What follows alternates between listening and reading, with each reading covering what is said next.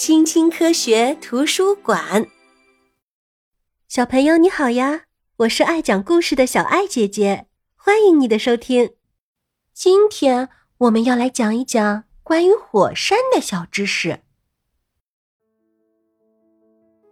如果我们能把地球切开，看看里面，就能知道地球内部究竟是什么样子啦。地球的中心是坚硬的地核。它是由金属构成的，地核周围被地幔包围着，在地幔层的某些地方，岩石会以一种粘稠滚烫的流体形式存在，这就是岩浆。最后，地球表面是一层细密的壳，这就是地壳。地壳看起来就像一个拼图，它是由几大块组成的，我们称之为板块。板块漂浮在地幔上，它们彼此缓慢的分离或者靠近，但有时候它们也会互相撞在一起。大多数火山都分布在板块交界处。火山一般会在地壳张裂的地方形成，在那里，岩浆和气体从地幔层向地表上升。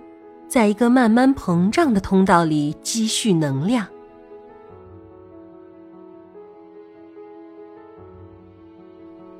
当压力变得十分巨大时，火山就会喷发或者苏醒。它会通过火山口喷出肚子里的东西。岩浆喷出来后，我们就叫它火山熔岩。地球上的大部分火山都分布在海洋底部，这里两个板块分开了，岩浆从地球深处冒了出来，填补了地壳的裂缝。岩浆冷却后，就形成了这些奇妙的枕状熔岩。远处，一个板块俯冲到另一个板块的下方，引起了猛烈的火山喷发。随着时间的推移，火山喷发物不断堆积。就会形成一座火山岛。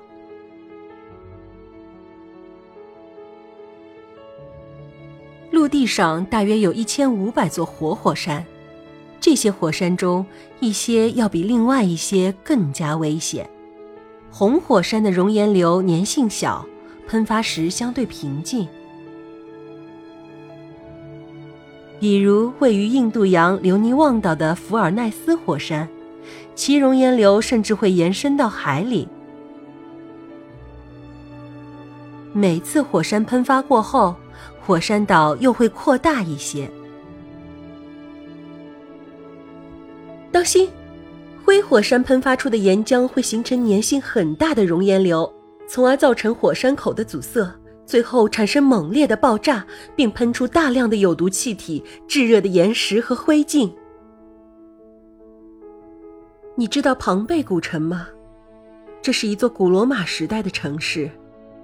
在一千多年前的公元七十九年，维苏威火山爆发，将这座城市掩埋在厚达八米的火山灰下。这相当于一座三层楼的高度。城内的居民都没来得及逃生，全部丧命。今天，人们会对火山进行监测。岩石的温度是不是上升了？某些火山气体的浓度有没有增加？火山的体积是不是比平时膨胀了？在监测站里，火山学家还会借助地震仪记录一些小地震。这些小地震可以预示某些火山的喷发。有时候，我们虽然可以预测到某个火山的苏醒时间，却无法预测它爆发时的威力。一九八零年，科学家预测到美国圣海伦斯火山即将进入活跃期，于是该地区的居民被迅速疏散。那一年的五月十八日，火山终于爆发了，五百千米外的人都能感受到火山爆发的威力。火山崩塌，形成了炙热的火山云，产生了大量的火山灰，火山灰摧毁了所经之处的所有东西。当时。火山学家冒着生命的危险拍摄火山苏醒的过程，收集火山喷发后的熔岩样本。为了接近温度超过一千摄氏度的熔岩流，必须穿上特殊的连裤防护服。需要非常小心，火山可能会释放出有毒气体，也可能引起巨型岩石的崩塌。所以应该尽快乘坐直升机离开这里。从前人们认为火山里藏着一个发怒的神，但还是有人选择居住在这种时不时就要爆发的大山脚下。这是因为肥沃的火山土壤非常适合发展农业。在亚洲，莫拉皮火山非常活跃，是印度尼西亚最危险的火山。但在它山坡上种植的水稻，一年能收获三季，而不是遗迹。冰岛是全世界最大的火山岛，那里的人们利用地热能发电，给室内供暖，还可以在蓝湖地热温泉里泡一泡，啊，好舒服啊！意大利利帕里火山群岛因为出产浮石而著名。这种轻型的岩石可以用来使牛仔布变柔软，制作混凝土，甚至可以用来制造美白牙膏。你知道欧洲最大的火山带在哪里吗？对了，在法国中部的奥佛涅地区，那里竟然有一百多座火山，多么令人惊叹呀！但它们已经是死火山啦。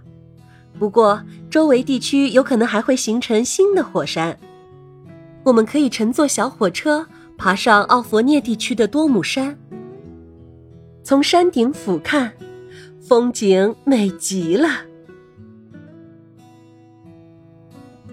在我们地球上有一些非常著名的火山：西西里岛的艾特纳火山，日本的富士山，还有坦桑尼亚的乞力马扎罗山。在宇宙空间里，还存在着其他著名的火山。火星上的奥林帕斯火山高达二十千米，好高啊！小朋友们，关于火山的小知识就讲到这里啦。